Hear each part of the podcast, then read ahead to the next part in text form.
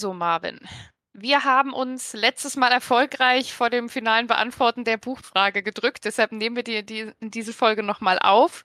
Welche drei Bücher würden wir mit auf eine einsame Insel nehmen? Und da wir beide gewisse Probleme mit einzelnen Büchern haben, haben wir jetzt gesagt, zwei von diesen drei Büchern, sage ich mal in Anführungszeichen, dürfen auch Buchreihen sein. Und ich werde die Definition gleich nochmal ein bisschen pushen, aber ich lasse dir den Vortritt. Okay, dann mache ich mal erstmal kurz noch Werbung für unseren Autor, auch von Sturmlicht-Chroniken. Habe ich nämlich letztens erst The Sunlit Man gelesen. Das war auch wieder ein ziemlich cooler einzelner Band. Kann man jetzt halt so nicht unbedingt lesen, wenn man die Sturmlicht-Chroniken und vielleicht noch den einen oder anderen Teil aus diesem, ich sag mal, Universum gelesen hat. Sollte man den vielleicht noch nicht lesen. War aber auf jeden Fall wieder ein Erlebnis, weil der Stil halt wieder so komplett eigen war. Das war so eine ganz verrückte Mischung aus Western, Mad Max, Fantasy, alles zusammengerührt. War ziemlich cool. Dann, um aber vielleicht mal ein bisschen wegzukommen, was anderem. Ich muss die Definition auch wieder ein bisschen beugen, aber ich habe es hier direkt hinter mir als ein Band stehen, nämlich die Chroniken der Erdsee. Das sind, glaube ich, mal eigentlich mehr Bücher gewesen. Ich habe es aber hier als ein Band stehen, deswegen finde ich, das zählt als Einzelband. Und dann als eigentlich eine der größten, also damit meine ich auch umfangreichsten, vermutlich Rat der Zeit.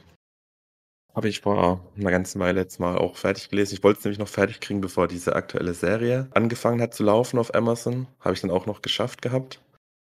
Das war wirklich ein Brett, aber auch, auch sehr gut natürlich. Ja, alles drei Sachen, die ich selber noch nicht gelesen habe. Vielleicht Dinge, die wir irgendwann nochmal besprechen ich behalte es auf ja. jeden Fall mal im Hinterkopf. Ich finde es interessante Antworten. Ich muss mir dann irgendwann mal nochmal rausschreiben. Aber privat bitte, weil ähm, ich glaube, wenn man Rat der Zeit in so ein Podcast-Format packt, da, da werden wir ein Jahrzehnt dran sitzen. Circa. Nee, nee, wir würden das dann machen, Buch für Buch praktisch, nicht Kapitel für Kapitel. Wir würden die deutschen Bücher nehmen, da hat es ja irgendwie 37 von oder sowas. und dann hätten wir das in einem Jahr durch. Ja, damit kann ich leben. Dann brauche ich, dann muss ich aber meine Arbeitszeiten reduzieren, damit ich jede Woche ein ganzes Buch lesen kann. Auch wenn es nicht ganz so viel ist wie die englische Version, ist das schon eine ganze Menge. Mhm. Ja. Also ich hatte ja letzte Woche schon zwei von drei genannt. Einmal das wandelnde Schloss, dann Herr der Ringe auf jeden Fall. Und dann, jetzt kommt das, wo ich so ein bisschen die Definition stretche von dem Begriff Buch ich würde natürlich noch die drei bis fünf bis sieben bis zehn Jahre und so weiter warten, bis es tatsächlich fertig ist. Aber wenn One Piece irgendwann mal fertig ist, dann würde ich mir den gesamten Manga mit auf eine Insel nehmen und den lesen. Und dann kann man nämlich, glaube ich, unglaublich gut die ganzen Callbacks machen und sich alles nochmal angucken. Ich glaube, das ist ein Projekt, da wird dir nicht langweilig, selbst wenn du Jahre hast, wenn du dir das alles nochmal von vorne bis hinten anschaust. Ja, definitiv. Also da brauchst du sonst keine Unterhaltung, glaube ich, mehr mitnehmen. Ich habe sogar, glaube ich, das war, bevor ich so richtig im One Piece Fieber drin war, aber es gibt, glaube ich, sogar eine Version, wo die irgendwie die ersten tausend Kapitel in einem Buch sind. Also tatsächlich ein Buch. Das Buch ist dann irgendwie, keine Ahnung, einen halben Meter lang, sag ich mal. Also ein Buchrücken von einem halben Meter. Das ist aber natürlich völlig unsinnig zum Lesen, aber. Okay, dann kommen wir jetzt aber zu der Buchreihe, bei der wir gerade sind. Und zwar haben wir heute in den Sturmlichtarchiven im Weg der Könige zwei Kapitel vorzubesprechen genauso wie letzte Woche auch. Diesmal haben wir zwei Kapitel aus Kaladins Sicht.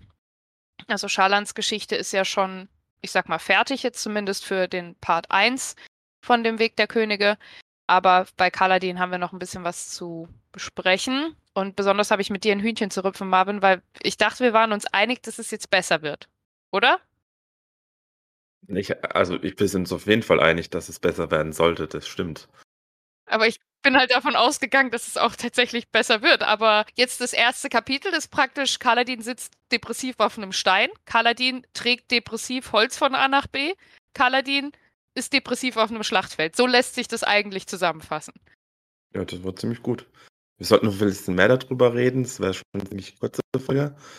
Aber ja, im Prinzip ist es das. Ich habe nie gesagt, wann es genau besser wird. Also das muss man Aber es wird besser. Darauf möchte ich, da möchte ich dich jetzt einfach mal festnageln. Es wird besser für Kaladin? Möchte ich mich jetzt auch nicht so richtig drauf festnageln an der Stelle. Ich will ja nichts verraten. Ach, manche Spoiler möchte ich einfach haben, um zu wissen, ob ich, ob ich invested in die Charaktere werde oder nicht. Aber es ist eigentlich schon fast zu spät bei Kaladin. Ich habe es ja, glaube ich, schon mal erwähnt. Es kann ja nicht schlimmer werden. So gesehen kann es nur besser werden, also Ja. Ja, das stimmt. Also, was ich sagen muss, es ist nicht schlimmer geworden. Es ist halt einfach nur gleichbleibend scheiße für Kaladin momentan. Also, um das so Ja. ein bisschen mal genauer zu machen. Ich habe ja gerade schon gesagt, er sitzt depressiv auf einem Stein. Er trägt depressiv Holz von A nach B. Er ist depressiv auf einem Schlachtfeld. Und diese drei Szenen können wir jetzt mal noch ein bisschen mehr auseinanderrupfen. Es sind inzwischen, also vielleicht noch mal kurzer Rückblick erst. Kaladin ist in dem letzten Kapitel, wo wir ihn verlassen haben, als Brückenmann eingeteilt worden bei der Brücke 4. Und als Brückenmann trägt man praktisch Brücken von einer Schlucht zur nächsten, um der Armee die Möglichkeit geben, die zu überqueren, um sich dann im Endeffekt an irgendeinem Plateau mit den Parshendi zu treffen und sich mit denen zu prügeln, um einen riesigen Kokon, in dem irgendetwas drin ist, was irgendwie ein Grund ist, hier Schlachten oder Kriege zu führen. Und die Parshendi versuchen aber immer zu verhindern, dass die Brücken hingelegt werden und deshalb greifen sie die Brückenmänner an und es sterben sehr, sehr viele Brückenmänner bei diesen Überquerten. Also das ist so das, was wir erlebt haben. Ein bisschen grausamer, ein bisschen expliziter, als ich es jetzt so schnell zusammengefasst habe. Das ist das, was Kaladin durchgemacht hat in seinem letzten Kapitel. Und inzwischen sind seitdem zwei bis drei Wochen circa vergangen. Kaladin ist sich selber nicht wirklich sicher. Es könnten zwei Wochen sein, es könnten drei Wochen sein, es könnte auch die Ewigkeit sein, so beschreibt er es. Und er sitzt mit Syl, die so ein bisschen über ihm schwebt, so ein bisschen auf seiner Schulter sitzt, auf einem Stein im Regen. Er könnte sich auch in die Baracken setzen, da wäre er zumindest vor dem Regen geschützt, aber er fragt sich überhaupt wozu, also was hat es für einen Sinn, vor dem Regen geschützt zu sein? Und lässt so ein bisschen Revue passieren, was jetzt seine aktuelle Situation ist. Genau, an der Stelle sollte man vielleicht noch kurz erwähnen, es ist ein ganz normaler, sanfter Frühlingsregen, also kein so 'n Großsturm, die da ab und zu übers Land fegen. Dementsprechend lässt sich's da halbwegs gut aushalten im Moment. Genau. Also deshalb bleibt er auch draußen. Ich glaube, bei einem Großsturm wäre er reingegangen. Also das ist Mhm. dann minimal gefährlicher, da einfach draußen irgendwie rumzuchillen. Er lässt, wie gesagt, so ein bisschen Revue passieren, was er in den letzten Wochen erlebt hat. Und zwar sind alle Brückenmänner, die mit ihm angefangen hab, haben, entweder tot oder weg. Also es waren wohl 25, die diesen ersten Lauf überlebt haben. Zwei davon haben sich irgendwie durch Schleimerei, durch Gefallen, wie auch immer, versetzen lassen, dass sie nicht mehr bei Brücke 4 sind. Und 23 weitere sind gestorben. Dafür sind natürlich Leute nachgerückt. Die sind zum großen Teil aber auch schon gestorben. Und es kommt einfach anscheinend die ganze Zeit, ich sag mal, Kanonenfutter nach, um die Brücke 4 immer stabil zu halten. Die Brückengruppe 4 hat auch den Ruf weg, dass es die schlimmste Gruppe ist, die, die am meisten angegriffen wird. Es sind ja nicht immer nur einzelne Brücken, die getragen werden, wo die Armee drüber kann, sondern mehrere. Aber die Parshendi haben sich anscheinend angewöhnt, einzelne Gruppen zu fokussieren, wenn sie angreifen. Und aus irgendeinem Grund, man weiß jetzt nicht genau warum, wird Brücke 4 immer fokussiert. Also bei den anderen switcht es mal durch, da kann man mal Pech haben, da kann man mal Glück haben. Aber Brücke 4 wird fast immer fokussiert, wird fast immer angegriffen. Und dementsprechend ist Brücke 4 so ein bisschen verschrien als die schlimmste Brückenmannschaft, bei der man Teil sein kann. Ja, ich finde es auch ziemlich interessant, dass sogar erwähnt wird, dass ihre Baracke, in der sie hausen müssen, noch ein Stückchen abseits von allen anderen Baracken ist, als ob die Nähe ansteckend wäre. Auch ein interessantes Zitat, das fällt Kaladin so ein, das ist das, was sein Vater gesagt hat. Äh, dazu später aber mehr. Hm. Was Kaladin aufgefallen ist in der Zeit, ist, dass man immer über diese riesigen Kokone oder ich stelle mir das wie so einen riesigen toten Käfer vor, der da irgendwo liegt, dass man über die so ein bisschen, dass immer um die gekämpft wird. Und ihm ist anscheinend aufgefallen, dass sie in ihren Herzen Edelsteine haben. Aber er fragt sich, was das mit dem Rachepakt zu tun hat. Und da habe ich ein bisschen die Augenbrauen hochgezogen. Habe ich da einfach was vergessen, Marvin? Habe ich schon mal was von einem Rachepakt gehört? Müsste ich wissen, was das ist? Hm, grad schwer auch für mich einzuschätzen, ob ich das jetzt gelesen und halt wahrgenommen habe. Ich weiß ja, was der Rachepakt ist. Aber ich glaube, an der Stelle wäre es auch nicht verkehrt, wenn ich jetzt einfach sage, der Rachepakt ist natürlich auch dieser Zusammenschluss dieser Hellherren, dieser Großprinzen, die ja alle dem König unterstanden haben. Also der König hat die quasi mehr oder weniger so geeint und sie haben halt zusammen geschworen, dass sie ihn halt rächen werden gegen die Paschendi. Ah, und so ist ja okay. dieser Krieg ausgebrochen, weil man merkt ja auch, auch, auch im Laufe dieses Kapitels noch, dass die eigentlich gar nicht so gut befreundet sind, sage ich mal. Also die haben ja schon noch Konkurrenz untereinander, diese Großprinzen. Okay, also äh, das ist aber, finde ich, eine gute Erklärung. Einfach nur, der Rachepakt ist praktisch die Grundlage, warum gerade alle an einem Strang ziehen, zumindest Genau. gegen, im Kampf gegen die Pascendi, die ja verantwortlich sind, zumindest soweit wir wissen, für den Tod des Königs. Weil in deren Auftrag hat Seth ja den, den König getötet. Soweit man weiß, genau. Soweit man weiß. Ja. Meine erste Vermutung war, aber da habe ich jetzt natürlich gar keine Grundlage für, ist, dass das vielleicht Steine sind, die in den Seelengießern verwendet werden. Da werden ja Edelsteine benutzt, um die Macht praktisch zu aktivieren und die werden ja zum Teil auch aufgebraucht. Also als Jasna Kolin den riesigen Felsbrocken in Rauch verwandelt hat, hat sie ja auch gesagt, dass das einen ihrer Edelsteine praktisch aufbrauchen wird, die Menge an Energie, die sie für diese Verwandlung braucht. Und ich könnte mir vorstellen, dass es vielleicht das ist. Aber das ist jetzt nicht durch irgendwas begründet. Das ist einfach nur, das ist das Einzige, wie Edelsteine bisher so aus meiner Sicht vorgekommen sind. Mhm. Ja, das ist eine gute Beobachtung eigentlich. Syl habe ich ja schon gesagt, ist bei Kaladin immer noch in der Nähe und sie scheint sich ein bisschen Sorgen um ihn zu machen. Sie spricht ihn an und äh, weist ihn darauf hin, dass er seit Tagen nicht mehr gesprochen hat und Kaladin scheint wirklich so ein bisschen ein gebrochener Mann zu sein.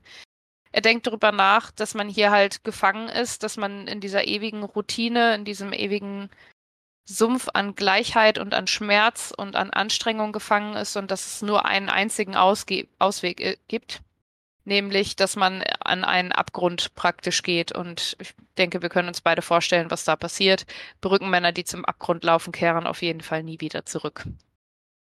Kaladin erinnert sich dann in dem Moment, als Sil ihn praktisch immer wieder anspricht und also auch namentlich anspricht an etwas, das sein Vater gesagt hat. Und ich glaube, da gehst du gleich später auch nochmal im nächsten Kapitel ein bisschen genauer drauf ein. Aber sein Vater hat wohl damals gesagt, dass es nur zwei Arten von Menschen auf der Welt gibt. Und zwar die, die Leben nehmen und die, die versuchen, Leben zu retten. Und Herr Kaladin hat wohl früher gedacht, dass es eine dritte Gruppe gibt, und zwar die, die töten, um andere zu schützen oder um Leben zu retten. Aber inzwischen ist ihm aufgefallen, es gibt eine dritte Gruppe, aber diese Gruppe sind praktisch einfach nur die Opfer. Die, die beschützt werden müssen oder die halt sterben. Je nachdem, an welche andere Art von Menschen er gerät. Und er, Kaladin, sieht sich momentan nur noch in dieser dritten Gruppe. Also seine großen Bestrebungen, zu kämpfen oder sowas, die sind alle jetzt hinüber. Seine Bestrebungen, andere Leute zu beschützen, wie wir sie auch noch ganz am Anfang in seinem Intro erlebt haben, sind auch hinüber. Er sieht sich nur noch als ein Opfer, das praktisch den anderen beiden Gruppen ausgeliefert ist und eigentlich nur noch auf das Beste hoffen kann, diese Hoffnung aber schon ausgegeben hat. Sehr positiver Charakter. Ja, ihm geht's nicht gut. Ja.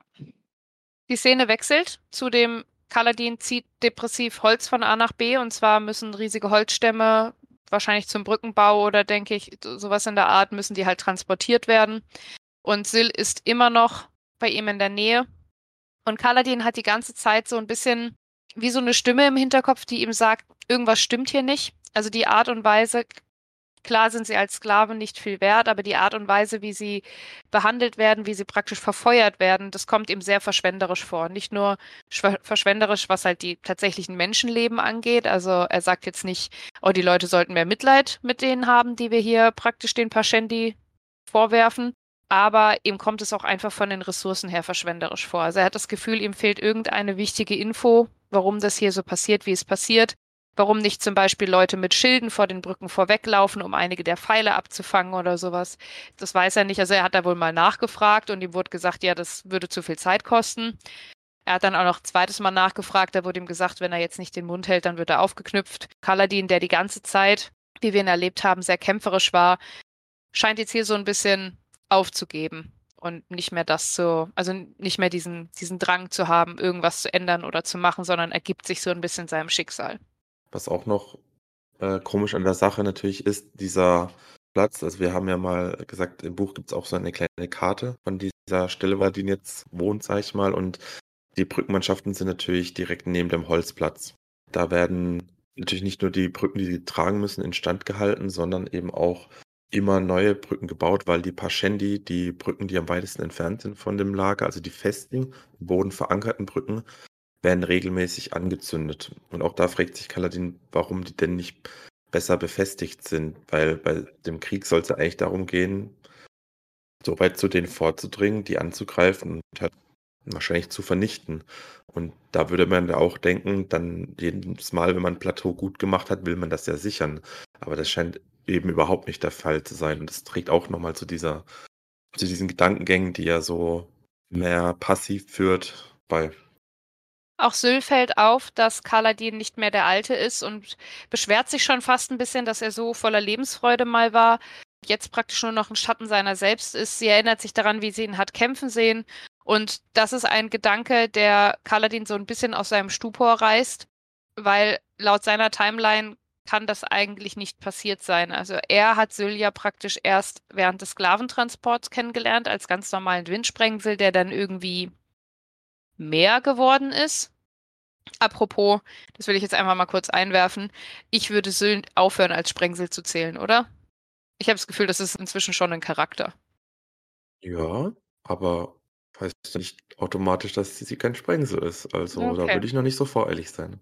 Alles klar. Ich habe irgendwie das Gefühl, Sprengsel sind was anderes. Syl ist irgendwie kein normales Sprengsel, aber ich glaube, da sind wir uns ja eh schon einig. Ja, da sind wir uns auf jeden Fall einig. Bevor Kaladin allerdings weiter drüber nachdenken kann, wird seine Routine unterbrochen von einem Soldaten namens Larisch, der kommt und zu Guts, äh, diesem, ich sag mal, Sklaventreiber ganz grob, diesem Brückenführer, kommt und ihm Nachschub bringt. Larisch hat äh, eine ganze Handvoll an weiteren Männern dabei, die praktisch für Brücke 4 eingesetzt werden sollen, weil, wie gesagt, da ständig die Leute wegsterben und äh, ja, man da immer wieder Nachschub braucht, weil die Brücken ja nur getragen werden können, wenn man so mindestens 25 bis 30 Mann, glaube ich, ist, aber ich glaube, Standardausstattung sind irgendwie 40 Mann oder sowas, wenn ich das richtig im Kopf habe, noch aus den vorherigen Kapiteln.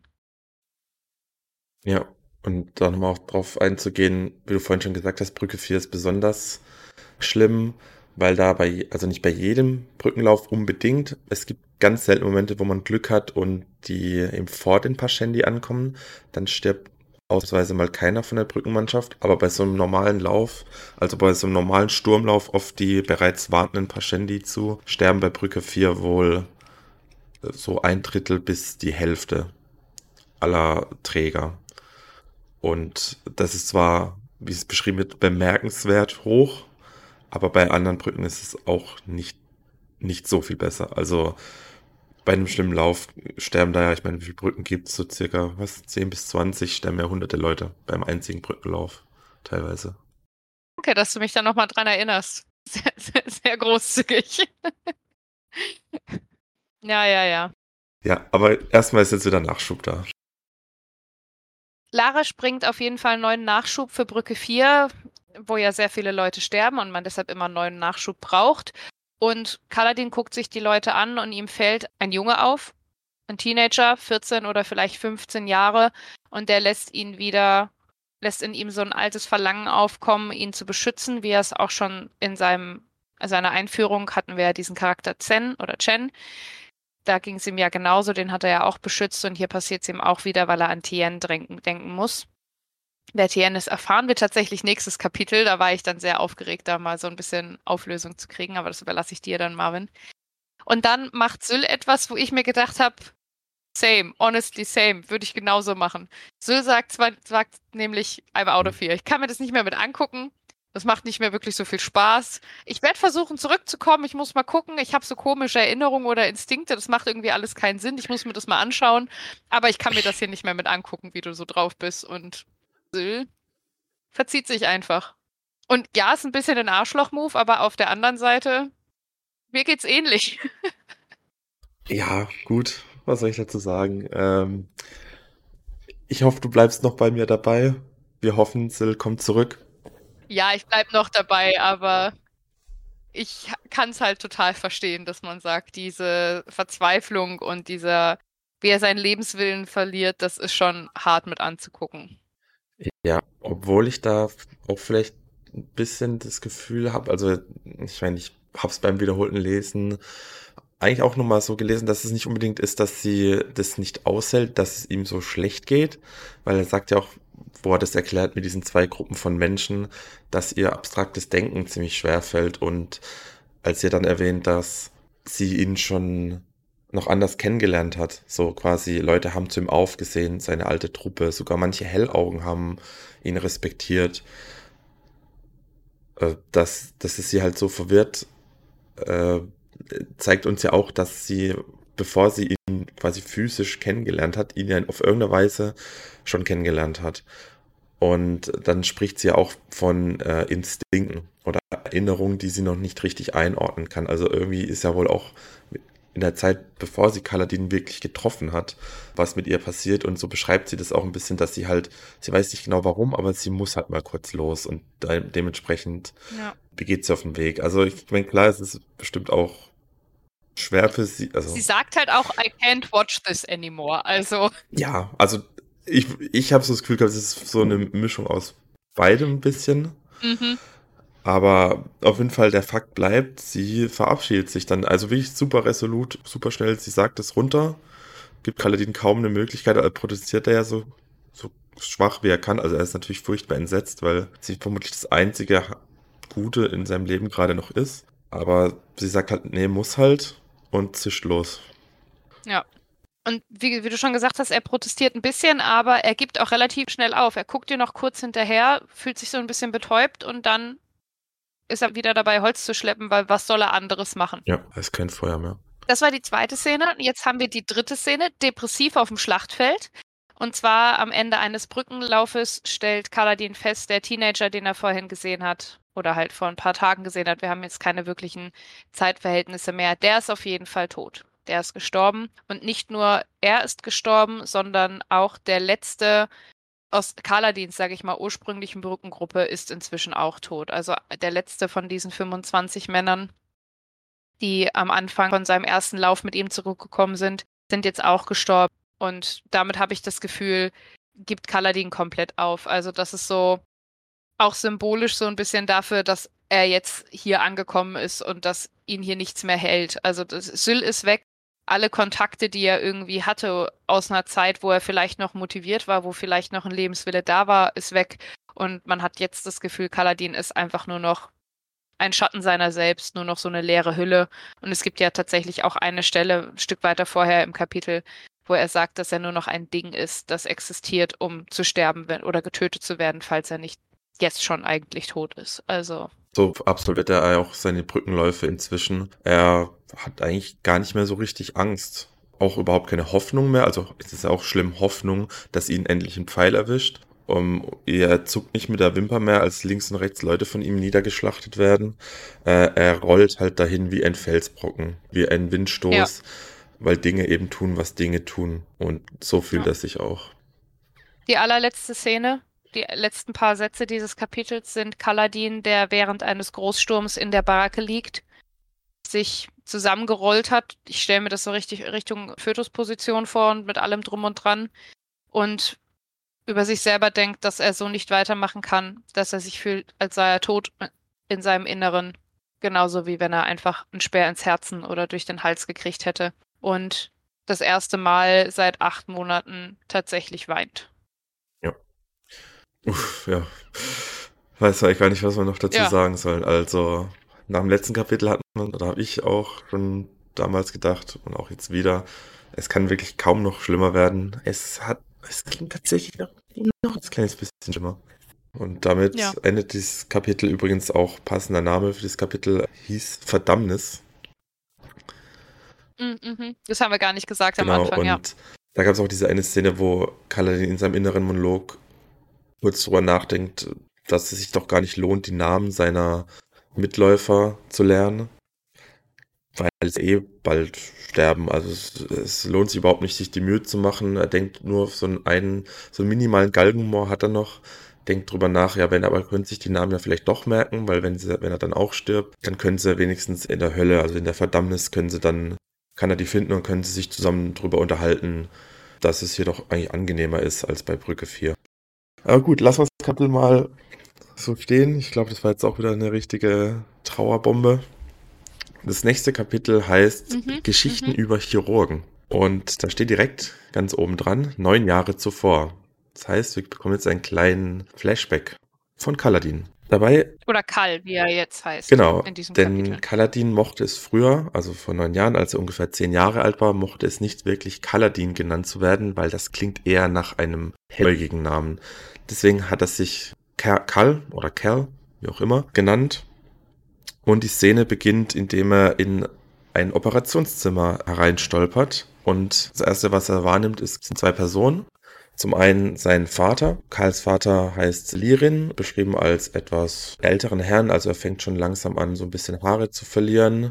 Ansonsten eher schmächtigere Statur und was vielleicht interessant ist für uns, er hat eine Brille, wie er selbst sagt, sein größter Schatz, sein größtes Geschenk ist.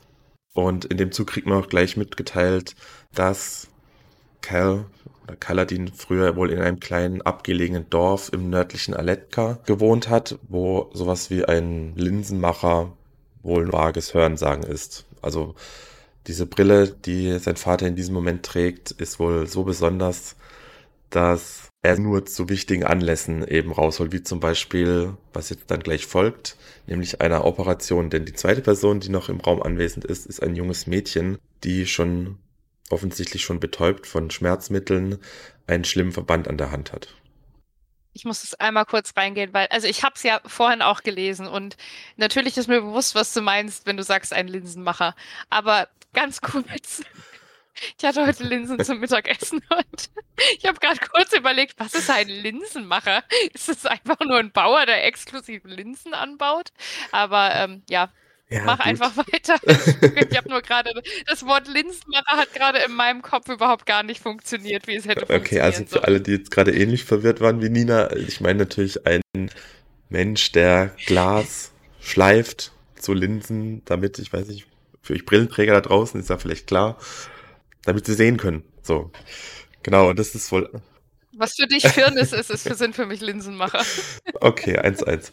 Also, genau, die Szene ein junges Mädchen verletzt. Karls Vater, der offensichtlich Arzt ist, denn er befindet sich im Operationszimmer und äh, bereitet gerade diese Prozedur vor, als Kaladin eintritt.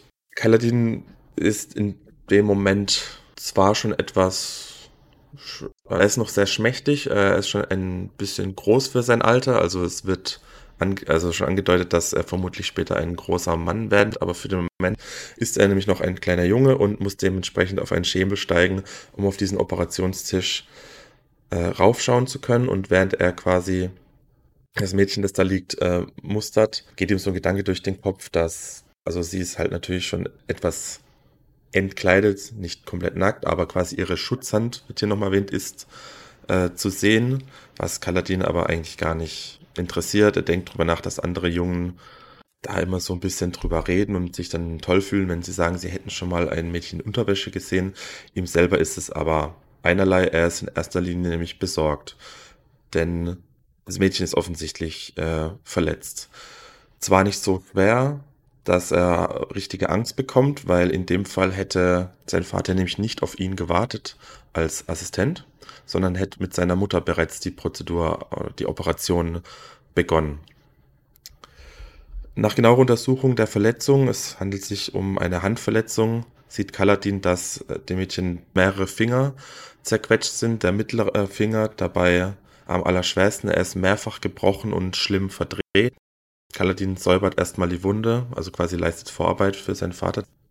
Säubert die Wunde, schaut sich die an und teilt dann seinem Vater mit, dass man den mittleren Finger vermutlich abnehmen muss. Woraufhin sein Vater, also Lirin, das positiv aufnimmt. Er ist nämlich derselben Meinung und hat gehofft, dass Kaladin das selbst bemerken würde. Denn Kaladin wird seit einigen Monaten von seinem Vater quasi angelernt oder halt unterwiesen in der Kunst der Operation, also Chirurgie. Genau, und worauf sein Vater bei der Unterweisung auch immer noch genau achtet, sind so ein paar Grundprinzipien, wo ich mir auch gedacht habe, ja, da stimmt, da steckt auf jeden Fall was dahinter. Also bevor Kaladin überhaupt die Wunde säubern darf, wird zum Beispiel von seinem Vater gesagt, hey, wasch dir auf jeden Fall die Hände. Das soll Todes- und Fäulnissprengsel fernhalten. Weiß jetzt nicht, also ist auf jeden Fall gut wegen Bakterien und kein Dreck in die Wunden und solche Sachen.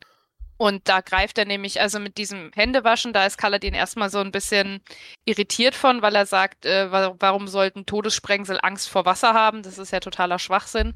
Aber sein Vater sagt, das ist die Weisheit der Heralden oder the Wisdom of the Heralds im Englischen.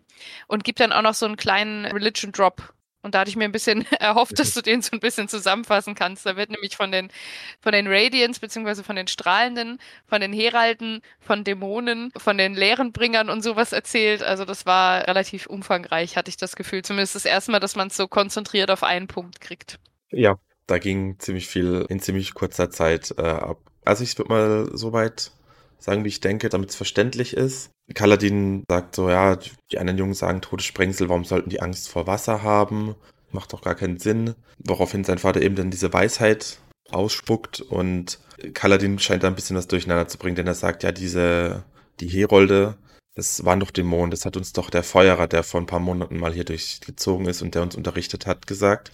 Und da wird äh, Kaladins Vater ziemlich ernst, denn es scheint ihm wichtig zu sein, dass Kaladin den Unterschied kennt. Er sagt, die Herolde sind geschickt worden, um uns zu beschützen.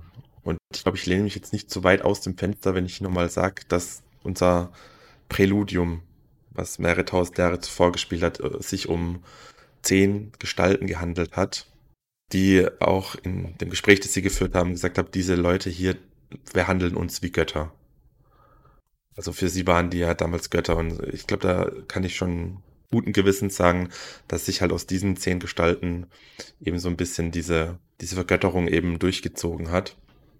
Und da finde ich, muss man aber dann nochmal darauf hinweisen, dass die, wo wir sie gelesen haben, an dem Punkt waren, wo sie gesagt haben, ne, wir hören hier auf und übrigens den einen von uns, den setzen wir der ewigen Verdammnis ja. aus. Das wird bestimmt gut gehen. Boah, also ich meine, die wussten ja, dass es nicht besonders nett und besonders gut war, aber die waren eben auch komplett am Ende. Aber genau, genug zu denen. Also die Herolde haben auf jeden Fall den Menschen damals wohl einiges beigebracht. Lirin, diese Weisheit. Und als Kaladin dann nämlich sagt, das sind doch Dämonen gewesen, weiß sie nämlich zurecht, nee, das hat er durcheinander gebracht. Das sind nämlich nicht die Herolde, von denen da geredet wurde, sondern die Strahlenden. Und die Strahlenden sind wohl ein Orden, der von den Herolden gegründet wurde. Was Lirin dann auch noch dazu sagt, ist, dass diese Strahlen wohl die Menschheit verraten hat. In irgendeiner Form. Er sagt nur so viel dazu. Es waren nämlich keine Dämonen, sondern vermutlich einfach nur Menschen mit zu viel Macht und zu wenig Verstand. Also er scheint da schon abgeneigt gegen die Strahlen zu sein, nicht aber jedoch gegen die Herolde. Und ihm ist es auch wohl wichtig, dass Kaladin den Unterschied kennt. Zu den Bringern der Lehre würde ich jetzt erstmal noch gar nicht so viel sagen, weil das würde den Rahmen, glaube ich, gerade ein bisschen sprengen. Was man vielleicht noch sagen könnte, ist, Kaladin reagiert halt auf die Bringer der Lehre. Also sein Vater glaubt gar nicht, dass es die wirklich gibt. Kaladin denkt sich daraufhin, naja, die muss es doch auf jeden Fall geben. Ich meine, wer, wer lässt denn dann so Getreide schlecht werden oder klaut in der Nacht Ding Gegenstände? Was natürlich alle möglichen Erklärungen haben kann, aber das scheint so ein bisschen so eine Art Aberglaube zu sein. Diebe, Diebe. in der Nacht. Ja, ja. Die klauen nachts Gegenstände, würde ich sagen. Also. Genau, aber dazu Mehr als das will ich jetzt erstmal nicht sagen. Ich denke, es hat ein bisschen geholfen. Alles klar. Mhm. Genau. Kaladin wäscht sich also daraufhin die Hände und als er quasi ein bisschen gegenargumentiert, sagt sein Vater nochmal, dass er doch mit eigenen Augen sehen kann, wie Wasser und Seife Fäulnissprengsel verscheuchen. Also soll er ihm in der Hinsicht einfach mal vertrauen. Und nachdem dann alles vorbereitet ist, also Kaladins Hände gesäubert sind, äh, Lirin seine verschiedenen Fläschchen und auch eine beachtliche Anzahl an scharfen Messern, also Skalpelle etc. vorbereitet hat, beginnen sie mit der Prozedur. Das Mädchen, wie bereits erwähnt, ist schon betäubt worden mit einem Beruhigungsmittel, ist so quasi halb im Delirium und murmelt nur vor sich hin. Und wie angekündigt muss Lirin den Mittelfinger ihrer Hand leider abnehmen. Alles andere kann noch irgendwie gerettet werden. Das ist auch so eine Weisheit, wo Kalandin sich erinnert, was er von ihm beigebracht hat. Ein guter Chirurg weiß, was er abschneiden muss und weiß, was er erhalten kann. Wobei das vermutlich die Eltern des Mädchens nicht so sehen werden. Hier erfahren wir auch noch ein bisschen über die Stellung, die Kaladin und seine Familie damals in ihrem Dorf eingenommen haben. Und zwar, sein Vater ist aus dem zweiten Nahen. Das sagt uns jetzt nicht allzu viel, aber damit hat er das Recht zu reisen und er hat es wohl damals irgendwie geschafft, nach Karabrand zu reisen, also die Stadt, in der sich gerade aktuell Shalan und Jasna befinden. hat dort allerdings nicht gelernt, wie man Chirurg ist, sondern hat das von einem benachbarten Chirurgen gelernt. Aber trotzdem gilt er in diesem Dorf, was so weit abgelegen im Norden liegt, wohl als der belesenste. Denn, also Zitat, Lesen von vielen Büchern und das Heilen von Kranken haben ihn etwas seltsam gemacht und die Leute scheinen ihn ein bisschen zu meiden, weil sie sich unwohl fühlen in seiner Gegenwart. Naja, Finde ich nicht so cool, weil er hilft ja den ganzen Leuten da offensichtlich. Und dann zu sagen, hm, den finden wir aber komisch, aber seine Hilfe nehmen wir trotzdem in Anspruch. So ein richtiges Dorfdenken. Ja, es ist vermutlich wirklich auch so ein bisschen das Ding, dass er halt anders ist. Er scheint auch, naja, ich sage jetzt einfach mal nett, deutlich belesener zu sein als die meisten anderen. Und Kaladin kommt dann auch der Gedanke, dass es eigentlich gar nicht so gut ist, anders zu sein. Und dass sie sich ja auch indirekt ihren Lebensunterhalt mit dem Unglück von anderen verdienen. Ich meine, sie helfen ihnen ja, aber wenn sich niemand mehr je verletzen würde, dann wäre sein Vater basically arbeitslos und dann vielleicht ist es auch ein Grund, warum die Leute ihn nicht mögen. Zuneigung hin oder her. Kaladin und sein Vater Lirin arbeiten vorsichtig, aber schnell und nachdem die Operation dann quasi gut gelungen ist, also es scheint keine große Herausforderung für die beiden zu sein. Bekommt das Mädchen noch einen Verband und Lirin fragt Kaladin, warum er denn zu spät gekommen ist. Wir erinnern uns, Kaladin ist am Anfang reingewatschelt gekommen, da war eigentlich die Vorbereitung schon im Gange. Und Kaladin erzählt, dass er und sein Bruder Tien an dieser Stelle. Sein kleiner Bruder auch, also. Jetzt wissen wir, wer Tien ist. Die, der Name, den wir jetzt seit letztem Kapitel also einem Jungen zuordnen konnten. Jetzt wissen wir auch, es ist Kaladins jüngerer Bruder. Sie waren draußen unterwegs und haben bei einem Nachbarskind zugeschaut, wie der ihnen gezeigt hat, was er von seinem Vater gelernt hat, nämlich den Umgang mit einem Stock, also im Stockkampf oder so. Und da muss ich mal kurz reinhaken, weil da war eine Sache, da musste ich richtig drüber lachen. Äh, sag mir mal kurz, wie das Nachbarskind heißt. Hamel? Nee. Ja, ich sehe es. Marmel. Mhm. Hast du eine Ahnung, wie das Nachbarskind im Englischen heißt? Marvin? Nee, Jam. Oh Wie Gott. Marmelade. das wurde als Marmel übersetzt. Jam, Marmel. Ja, da hat sich einer auch richtig lustig gefühlt bei der Übersetzung. Aber Ja. cool, ja. Ja, zu der Übersetzung von dem Kapitel habe ich gleich noch übrigens ganz am Ende noch was zu sagen. Aber jetzt äh, ja, können wir erstmal weitermachen, dass sie sich diese Unterhaltung jetzt entspinnt zwischen Lirin und Karl oder Kaladin. Dass Kaladin und Tien jetzt gerade von Marmels Vater den äh, Stoppkampf so ein bisschen lernen oder generell halt die Grundlagen, wie man mit halt einer Waffe, wie einem Schwert oder sowas umgeht. Und Lirin ist davon gar nicht begeistert. Also er sagt jetzt nicht, du darfst es nicht machen. Er argumentiert da eher auf einer anderen Ebene dagegen, und zwar auf der Ebene, dass es halt Soldaten eigentlich nicht braucht und dass Soldaten eigentlich, also dass er sieht es nicht als einen ruhmvollen Beruf. Und ich habe von Lirin so ganz klare, so pazifistische Vibes gekriegt. Kaladin versucht dann zu argumentieren, dass man ja Soldaten braucht, weil ja sonst die Grenzen angegriffen werden, zum Beispiel von den Tailenen. Daraufhin sagt Lirin ja, wir haben gar keine Grenzen mit den Tailenen, die sind auf einer Insel, da ist erstmal ganz viel Wasser dazwischen. Also habe ich mir auch gedacht, you're not immune to propaganda, Ja. Kaladin. Offensichtlich wird sowas ja erzählt, um die Leute in die Armee zu holen. Und dann sagt Kaladin aber, ja, es gibt ja trotzdem immer Schlachten und Kämpfe, das heißt, wir brauchen ja auf jeden Fall Soldaten. Und ähm, der König Gulliver, sagt Liren dann, der findet immer eine Möglichkeit. Also immer einen Grund zu kämpfen, also immer eine Möglichkeit, die Soldaten beschäftigt zu halten. Ja, genau. An der Stelle droppt äh, Kaladins Vater auch das Tat, was wir aus dem vorigen Kapitel schon gehört haben. Und zwar, dass es nur zwei Arten von Menschen gibt. Jene, die töten und jene, die Leben retten. Und nachdem Kaladin nämlich sagt, ja, aber wir brauchen doch auch Soldaten zum Beschützen, sagt sein Vater nur, nee, wir brauchen mehr, mehr Chirurgen. Genau, ich finde den Ansatz auch eigentlich ganz gut. Also Kaladin erwartet eigentlich schon so ein kleines Donnerwetter, als er das mit dem Stockkampf erzählt. Aber sein Vater bleibt eigentlich komplett ruhig und versucht da logisch zu ihm durchzudringen oder halt auch mit Argumenten, warum er denn überhaupt das, das lernen will. Er ist jedes Mal oder jetzt nicht mehr so stark wie früher, aber am Anfang, als er angefangen hat, ihn auszubilden, war er jedes Mal furchtbar besorgt und hat Angst gehabt, wenn jemand reingekommen ist mit einer Verletzung. Und dann fragt sein Vater ihn, wie er es denn hin fertigbringen will, jemanden zu verletzen.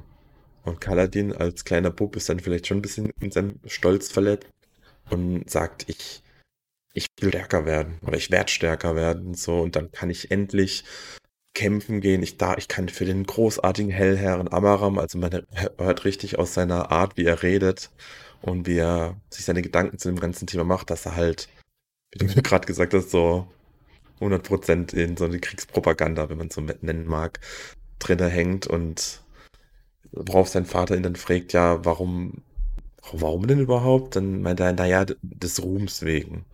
Keiner erzählt sich doch Geschichten über ja. Chirurgen, man hat immer Geschichten von heldenhaften Soldaten. Und daraufhin erwidert sein Vater einfach, naja, die Geschichten werden halt doch erzählt, und zwar von den Kindern, von den Männern und Frauen, denen wir das Leben retten. Und das bringt Kaladin dann erstmal wirklich kurz zum Nachdenken. Da finde ich auch, also in dieser Szene, wo Kaladin erklärt, warum er das machen möchte, wird auch nochmal ganz klar, dass es ihm in diesem, also er ist ein zehnjähriger Junge, ne, so viel Eigenreflexion erwarte ich da jetzt auch noch gar nicht, aber es wird halt ganz klar, dass es ihm bei diesem Traum, sage ich mal, Soldat zu werden, nicht darum geht, Leute zu schützen oder so. Weil sein erster Gedanke ist Ruhm. Und dann erst, als sein Vater das kritisiert, sagte, aber ja, es muss ja auch Leute geben, die andere töten, um andere zu beschützen. Und sein Vater sagt dann, ja, nee, das ist Schwachsinn. Also entweder tötest du oder du schützt du, aber du kannst niemanden schützen, indem du tötest. Ja. Und da wird halt auch nochmal ganz klar, dass Kaladins Priorität oder Kaladins Ziel da auf jeden Fall Ruhm und Ehre sind und halt nicht wirklich der Schutz anderer Leute. Ja. Und das findet sein Vater dann natürlich zum einen nicht gut und zum anderen versucht er es seinem Sohn auch so ein bisschen zu vermitteln, weil er kennt seinen Sohn ja. Und er sieht in Kaladin schon jemanden, der halt beschützen möchte, jemand, der immer sehr besorgt ist. Er versucht ihm diese Emotionen jetzt nicht abzutrainieren also oder dass er die nicht haben soll. Er soll sie bloß bei seiner Arbeit irgendwie runterschrauben. Um ihn dann vielleicht auch kurz abzulenken, fragt er ihn dann plötzlich ein bisschen ab zu Beruhigungsmitteln, was er dem Mädchen denn gegeben hat, wie man bestimmte Krankheiten oder auch bestimmte Situationen, wenn jemand verletzt ist, wie man da reagiert.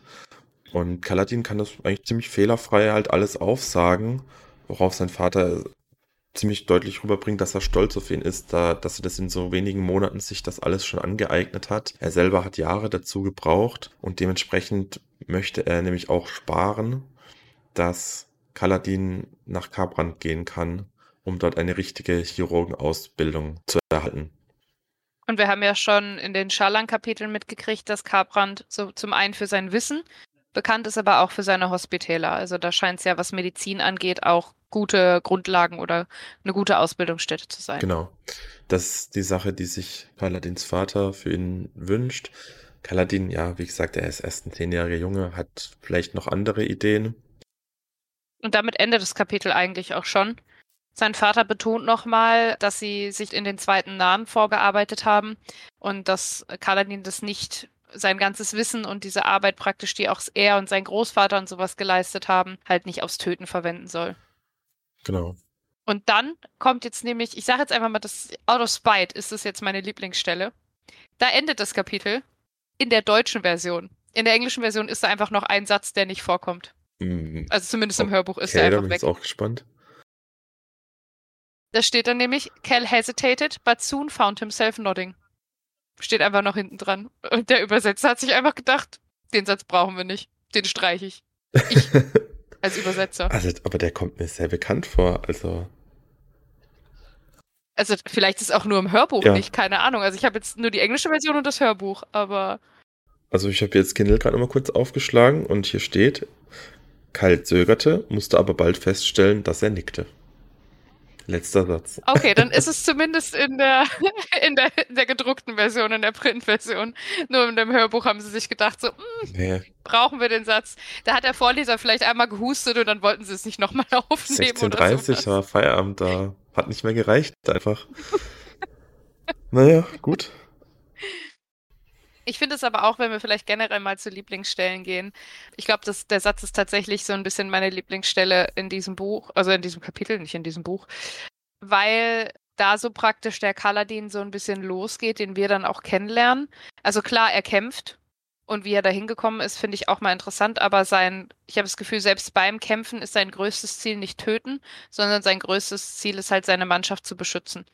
Und da finde ich, ist dieser Satz, wo er praktisch erst zögert, aber sich dann denkt, okay, ja, nickt. Da, das ist, finde ich, eine schöne, schon ein schönes Foreshadowing Ja. dafür. Also ich finde, in diesem doch relativ kurzen Kapitel kann man schon super sehen, wie Kaladin eben als Junge seine, naja, seine Ansichten, wo auch immer er her hat, mit denen von seinem Vater natürlich irgendwie kollidieren, aber irgendwie aus beiden Lagern, aus beiden Weltansichten, wie sich dann am Ende der Mann Kaladin zusammenfügt, sage ich mal. Ich, also ich meine immer, bevor er eben im Sklavenkäfig gelandet ist. Und Junge, der ist 19. ja, ein junger das Mann. ist.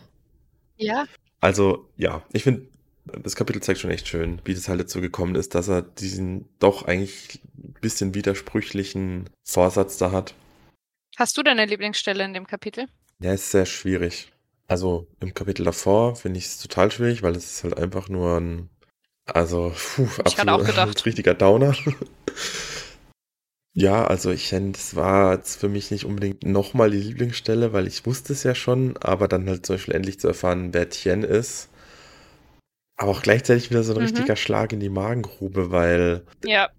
Ich habe da noch nicht ausführlich drüber nachgedacht und ich will das jetzt momentan auch noch nicht machen. Ich werde da bestimmt noch zugezwungen, da ausführlich drüber nachzudenken. ja, also ich weiß nicht, wie weit du schon gedacht hast, aber vielleicht zwinge ich dich jetzt auch dazu, weil was ich im Kapitel noch sagen wollte, er hat auch ja den Namen Tien ausgesprochen, als er diesen einen jungen Brückenmann gesehen hat. Und nachdem er diesen Brückenlauf absolviert hat, ist er ja noch rumgetorkelt und hat was gesucht und er hat ja die Leiche des Jungen gefunden. Und da kam mir auch ein Erinnerungsschnipsel, der, also ich kann kaum, kaum betonen, wie wichtig das ist. Tien ist tot und Kaladin war da, als äh, Tien gestorben ist und hat da irgendwie in so einer Kuhle gelegen und geweint und seinen toten Körper gehalten. Aber I won't think about that now. Ich, also ich spoiler nicht. Nee, ähm, ja, also ich sage jetzt mal für alle anderen da draußen, ich will nicht spoilern, aber ich kann kaum betonen, wie wichtig diese Szene ist. Das war's auch schon dazu. Ja, ich habe schon gesagt, ich werde da noch ausführlich drüber nachdenken müssen, aber solange ich, solange ich mich noch auf andere Sachen fokussieren kann, äh, werde ich das, denke ich, machen. Ja, also Ja, ich überlege gerade, was Lieblingsstellen in dem vorherigen Kapitel sein können. Die Interaktion mit Syl, würde ich sagen, das ist das Einzige, was so ein bisschen menschlich ist, auch wenn es halt endet damit, dass Syl halt geht, was für Kaladin halt ganz schön hart ist, aber ja, also sehr schwierig. in, also ich habe das Gefühl, ich breche jede Folge mal eine Regel, aber ich weigere mich für das Kapitel Verdammnis eine Lieblingsstelle zu benennen. Also explizit keine Lieblingsstelle. Ja. Ach, okay. Ja, dann müssen wir natürlich immer wie immer nochmal auf unseren Sprengsel-Counter gucken. Da haben wir in Verdammnis, glaube ich, nur Syl, wenn ich es richtig sehe. Ja. Und in dem zweiten Kapitel Geschichten von Chirurgen haben wir diese Todes- und Fäulnissprengsel, die halt erwähnt werden. Man sieht sie nicht. Sie werden ja durch das Händewaschen vertrieben, deshalb sieht man sie nicht. Genau. So gesehen zwei relativ sprengselarme Kapitel. Und dann müssen wir die Kapitel noch bewerten. Jo, also ich mache es einfach mal kurz und schmerzlos. Ich fange an. Kapitel Verdammnis für sich gesehen. Es ist halt sehr kurz. Es ist sehr knackig. Aber es, es geht einem, also es ging mir jetzt auch wieder richtig an die Nieren. Fast schon schlimmer als das erste Kapitel, weil da ist auch irgendwie alles neu.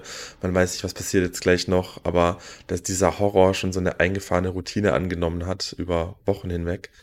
Ähm, ich gebe dem Kapitel jetzt einfach eine 5 von 10, so, weil es ist, es ist schlimm, ist aber auch Alles gut klar. geschrieben und es ist halt, ja, ich, Mhm. wichtig. Es, erf es erfüllt auf jeden Fall seinen Zweck in der Geschichte. Kaladin praktisch, also das vorherige Kapitel Brücke 4 hat ihn, hat uns gezeigt, wie er zu seinem Tiefpunkt kommt und dieses Kapitel zeigt uns, wie er an seinem Tiefpunkt ist. Und ich hoffe, dass das der Tiefpunkt ist. Das ist, dass wir nicht uns eine Schaufel holen und nochmal anfangen zu graben. Ich hoffe einfach, dass das jetzt der Tiefpunkt ist. Zumindest was diese äh, Brückengeschichte angeht. Und ich würde sagen, ich bin da, glaube ich, sogar noch bei weniger. Ich glaube, ich bin da sogar nur bei einer 4 von 10, einfach weil ich sage, das werde ich mir nicht nochmal durchlesen. Das erfüllt seinen Zweck und dafür ist es gut geschrieben. Aber es passiert halt auch nicht wirklich was. Also, Ja, ja. Ich habe halt das Gefühl, es ist zu wenig, um ein eigenständiges Kapitel zu sein. Und dementsprechend geht da für mich die Bewertung auch ein bisschen runter. Ich finde, es hat als eigenständiges Kapitel nicht unbedingt so seine Berechtigung. Ja. Also ich finde, es ist halt auch so ein bisschen ein Auftakt für das nächste Kapitel, für den ersten Rückblick, den wir halt erleben im Buch. Mhm. Und dafür hat es, finde ich, auch einen ganz guten Grundstein gelegt. Dafür fand ich zum Beispiel diesen Rückblick, also ich bin echt kein großer Ja, Fan also von Rückblicken im Generellen. Also egal, ob es in Büchern ist oder bei Serien oder sonst wo. Es sei denn, sie sind halt gut gemacht und tragen auch wirklich ein bisschen was zur eigentlichen Geschichte bei. Und das hatte ich bei zum Beispiel jetzt bei Geschichten über Chirurgen auf jeden Fall. Also finde ich, das hat nicht nur was über Kaladins Vater oder sein, Wissen über Medizin, was man schon vorher hier und da mal gemerkt hat, sondern halt auch, wie, wie der Charakter Kaladin schon in jungen Jahren so irgendwie hin und her gerissen war zwischen ich will kämpfen und ja, das brauche ich halt Gewalt, aber ich will halt auch schützen und ich will Leben erhalten. Und dementsprechend würde ich das Kapitel dann doch deutlich besser bewerten. Also das zweite jetzt. Auf einer 7 von Mhm. 10, glaube ich, bei mir. Okay. Ich fand das zweite, also das zweite hat für mich fast das gleiche Problem wie das erste, nämlich dass ich das Gefühl habe, das ist nicht genug, um ein eigenständiges Kapitel zu sein. Also für mich passiert dann nicht, hätten, wären die beide gemeinsam in ein Kapitel gekommen, hätte man die ähm, Szene, wo Kaladin Syl erzählt, das hat mein Vater damals gesagt, und dann hätte man irgendwie in dem Kapitel ein Flashback gehabt, oder das, was wir jetzt ja als nächste als Kapitel 10 haben, als Geschichten von Chirurgen. Und das zusammen wäre ein Kapitel gewesen, dann hätte das, glaube ich, insgesamt für mich eine höhere Wertung. Aber so habe ich halt das Gefühl, das sind zwei eigentlich zwei Szenen nur, die man eigentlich sehr gut hätte zusammenführen können, die sich für mich aber irgendwie nicht, also unabhängig voneinander fühlen die sich für mich nicht so cool an. Also ich habe zum Beispiel das Gefühl, bei den Schallan-Kapiteln, die wir jetzt hatten, da ist wirklich halt von Anfang bis Ende was passiert und du hast eine Entwicklung gemacht und du hast was Zusammengehöriges so erfahren und da würde ich mich auch das als einzelne Kapitel dran erinnern. Aber hier habe ich das Gefühl, würde ich es immer so ein bisschen durcheinander werfen, besonders auch noch mit dem Brücke 4 Kapitel. Dementsprechend ist ein bisschen besser, weil es mich nicht ganz so fürchterlich fühlen lässt, aber ich würde dann bei einer 5 von 10 landen. Ich muss gerade übrigens dran denken, weil du gesagt hast, du magst nicht so gerne Flashbacks. Äh, ich lese ja auch noch andere Sachen. Ähm, also ich lese ja jetzt nicht nur die Hm. Sturmlichtchroniken, weil sonst würde ich, glaube ich, auch nicht genug lesen für meinen Geschmack. Aber das Buch, was ich gerade lese, das ist auch eine Reihe mit acht Bänden. Und der dritte Band war jetzt einfach, ich glaube, der ganze dritte Band fast, bis auf ganz kurz was am Ende, in den letzten zwei, drei Kapiteln, war der gesamte dritte Band ein Rückblick von vor 800 Jahren. Oder vor 797 Jahren. Ich habe gerade dran denken müssen, als du meintest, oh, ich finde so Rückblicke nicht so cool. Und dann wäre halt das ganze Buch so ein bisschen für dich durch gewesen. Ja, das wäre auch tatsächlich nicht das erste Mal. Das ist zwar nur einer von den Gründen gewesen. Ich habe es schon irgendwann vor, noch fertig zu lesen oder zu hören, wie auch immer. Äh, Der dunkle Turm von Stephen King. Da gibt es auch ein Band, ich weiß schon gar nicht mehr welcher das war. Mhm. Das ist auch ein, ein gigantischer Rückblick. Das ganze Buch, die, die, am Anfang geht's los, ich glaube, ich ist schon so lange her. Leute, lagelt mich nicht drauf fest. Sitzend am Lagerfeuer und er erzählt, hey, sag doch mal deine OG-Story und dann fängt halt an zu erzählen. Das ist das ganze Buch wirklich. Wie bei der Name des Windes oder wie? Ja, obwohl bei der Name des Windes ist es halt immerhin noch halt so, ich sag mal, das, das Erzählkonzept. So. Der Hauptcharakter hat Mhm. den ganzen Mist erlebt und er erzählt ihn jemandem. Also das ist, ist, ist auch so gesehen ein einziger Rückblick. Aber das kann ich noch so als Erzählkonstrukt ein bisschen äh, ausblenden. Aber da ist halt wichtig, du hast irgendwie vier, fünf Bücher, alles normal. Und dann kommt ein Buch und da kommt wirklich am Anfang, jetzt hock mich jetzt mal hin und erzähl dir mal eine kleine Geschichte. Oh, dann ist es ein Rückblick, das ganze Buch. Und dann habe ich irgendwann nicht mehr weiter. Weil mich der Hauptcharakter, den man halt auch ganz anders kennt, und er ist dann halt so ein bescheuerter Jungspund, sag ich mal. Das ist halt einfach blöd und ich mochte ihn nicht. Und dann war es auch noch ein Rückblick und dann habe ich irgendwann aufgehört. Ja, wenn man Hauptcharaktere hat, die man nicht mag, dann ist das echt schwierig. Also ich fand diesen Rückblick jetzt voll in Ordnung, weil der viel für mich aufgeklärt hat und genau in das gespielt hat, äh, in den Content, den ich so konsumiere. Das hat nämlich den Hauptcharakter als absoluten Sadboy etabliert. Also seltene Geschichte erlebt, die so, also es war schlimm, es war schlimm. Und ich habe gehört, also es ist jetzt Buch 3, bin ich jetzt fertig, ich habe gehört, es wird noch, noch schlimmer. Also mal gucken. Ja, ich weiß nicht, ob du das machen solltest. Wenn Kaladin geht es ja auch noch weiter. Ich darfst dich nicht überladen, sonst bist du irgendwann auch ganz traurig. Übrigens muss ich jetzt gleich auch noch Final Fantasy Crisis Core weiterspielen. ja, optimal. Ja, das muss ich diesen Monat noch spielen, bevor der nächste Teil rauskommt. Ja, aber jetzt sind wir ein bisschen abgeschweift. Kurz zurück zum Buch, zu den Sturmlichtchroniken. Wir haben unsere Sprengziel gesammelt, wir haben unsere Lieblingsstellen genannt, beziehungsweise haben uns geweigert, Lieblingsstellen zu geben, in deinem Fall für Verdammnis. Ja. Haben unsere Bewertungen notiert und freuen uns jetzt auf das letzte Kaladin-Kapitel und damit den Abschluss von Buch 1 nächste Woche wo wir für euch nochmal so ein bisschen zusammenfassen, was ist jetzt in diesem Buch 1 oder Part 1 de, vom Weg der Könige passiert. Was haben unsere beiden Hauptcharaktere, die wir die meiste Zeit begleitet haben, Shalan und Kaladin, so ein bisschen erlebt? Und Marvin hat auch noch gesagt, er wird vielleicht uns nochmal so ein bisschen einen Überblick geben über die verschiedenen Länder, Völker, Regionen, die für uns jetzt schon relevant sind, was wir da schon so erfahren haben, dass man das so ein bisschen nochmal zusammenträgt. Plus natürlich Kapitel 11 ich habe den Namen mir noch gar nicht angeguckt. Das heißt Droplets, mhm. halt schon heißt Tropfen oder so wahrscheinlich. Ja, genau. Vielleicht um ein wenig Verwirrung vorzubeugen, wenn wir sagen, das Ende von Buch 1, damit ist natürlich ein Teil des physikalischen Buches gemeint, denn äh, der Weg der Könige ist in sich selbst nochmal aufgeteilt in Bücher, also sowas wie Oberkapitel, genau. wo es dann immer ähm, bestimmte Blickwinkel geht. Und jetzt hatten wir eben Paladin und Shalan und im nächsten Buch, so in Anführungsstrichen, werden wir dann nochmal andere Blickwinkel einnehmen. Paladin ist auch noch dabei. Gerne. Aber wie schon bereits in der letzten Folge erwähnt, Shalan erstmal nicht mehr im Fokus, sage ich mal. Mhm. Man sieht es auch immer bei uns an den Folgentiteln. Wir haben ja immer Buch, damit meinen wir zum Beispiel Weg der Könige und dann habe ich P für Part wir sind jetzt gerade in Part 1 und dann irgendwann ab März werden wir wahrscheinlich in Part 2 sein und dann neue Charaktere kennenlernen. Ja, und damit war es das heute eigentlich von uns auch schon. Ich glaube, wir haben jetzt auch schon wieder lang genug geredet. Viel Spaß beim Schneiden, Marvin. Werde ich haben. ähm, vielleicht noch eine Anmerkung ähm, an alle da draußen. Wenn ihr wollt, könnt ihr uns gerne über Instagram kontaktieren, wenn ihr Vorschläge habt für Fragen oder kurze 5-Minuten-Themen, die wir am Anfang der Folge besprechen. Momentan habe ich ja immer irgendwie eine Frage gestellt, aber wenn euch was einfällt, was euch interessieren würde, irgendwas, was man so ganz schnell mal abhandeln kann, dann könnt ihr uns die gerne schicken.